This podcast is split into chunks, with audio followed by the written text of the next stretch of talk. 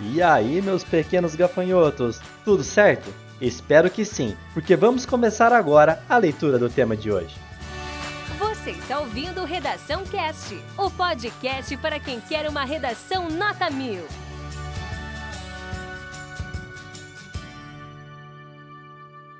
Proposta de redação. A partir da leitura dos textos motivadores seguintes e com base nos conhecimentos construídos ao longo de sua formação, redija texto dissertativo argumentativo em norma padrão da língua portuguesa sobre o tema. As consequências do envelhecimento populacional no Brasil. Apresente proposta de intervenção que respeite os direitos humanos. Selecione, organize e relacione de forma coerente e coesa argumentos e fatos para defesa de seu ponto de vista. Texto 1. Diversos são os fatores que contribuem para o envelhecimento populacional. Dentre eles, destaca-se a expectativa média de vida brasileira, que aumentou significativamente nos últimos anos, estando em uma média atual de 76,7 anos. Fatores como acesso à saúde ou melhores condições médico-sanitárias e qualidade de vida também contribuem para esse processo, bem como o aumento da renda e o acesso à informação e à educação. A soma desses elementos sociais gera um melhor envelhecimento, considerando-se que a população saberá cuidar-se mais e terá mais acesso aos bens e serviços necessários a esse envelhecimento bom e saudável. Isso tudo aliado a políticas públicas, como de seguridade social, aposentadoria, aumento significativo do salário mínimo, velhice assistida, saúde do idoso, etc. Gera um envelhecimento duradouro e saudável, experimentado recentemente pela sociedade brasileira. Texto 2. O Brasil, em decorrência da transição demográfica, está passando por um intenso e rápido processo de envelhecimento populacional, como mostraram Alves e Kavenag em capítulo do livro Longeviver, Política e Mercado, organizado por Corte e Lopes, 2019. O número de brasileiros idosos de 60 anos e mais era de 2,6 milhões em 1950, 4,9% do total. Passou para 29, 2,9 milhões em 2020, 14% do total, e deve alcançar 72,4 milhões em 2100, 40% do total populacional. O número de brasileiros idosos de 80 anos e mais era de 153 mil em 1950, 0,3% do total. Passou para 4,2 milhões em 2020, 2% do total, e deve alcançar 28,2 milhões em 2100,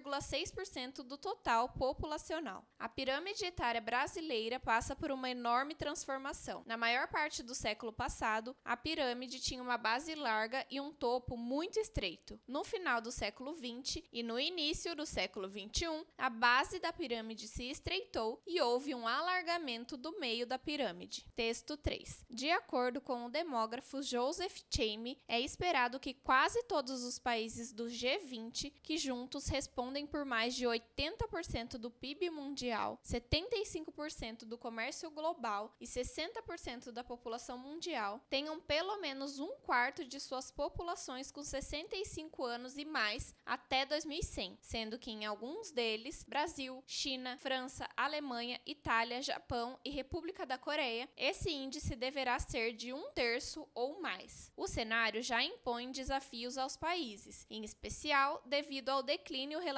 dos trabalhadores que pagam impostos e contribuem para os sistemas de aposentadoria, ao mesmo tempo em que aumenta o número de aposentados. Muitos países estão enfrentando escolhas difíceis, observa Chamey, com o objetivo de evitar reformas orçamentárias controversas e aumentos de impostos impopulares. Alguns governos estão reduzindo despesas e direitos para os idosos e transferindo mais custos de apoio, assistência e serviços de saúde para o indivíduo e suas famílias. Trata-se de uma situação complexa, tendo em vista que o número de idosos que vivem sozinhos vem aumentando. Estes são cerca de 33% entre os países da OCDE, com altas de mais de 40% em alguns países, como Dinamarca, Estônia, Lituânia e Suécia, destaca o demógrafo. Para Chamey, o envelhecimento das populações, especialmente entre as nações militarmente poderosas, pode contribuir para os esforços de garantir a a paz mundial. As necessidades, preocupações e perspectivas dos homens e mulheres idosos podem levar a reduções nos gastos militares e ao aumento nos gastos com benefícios, assistência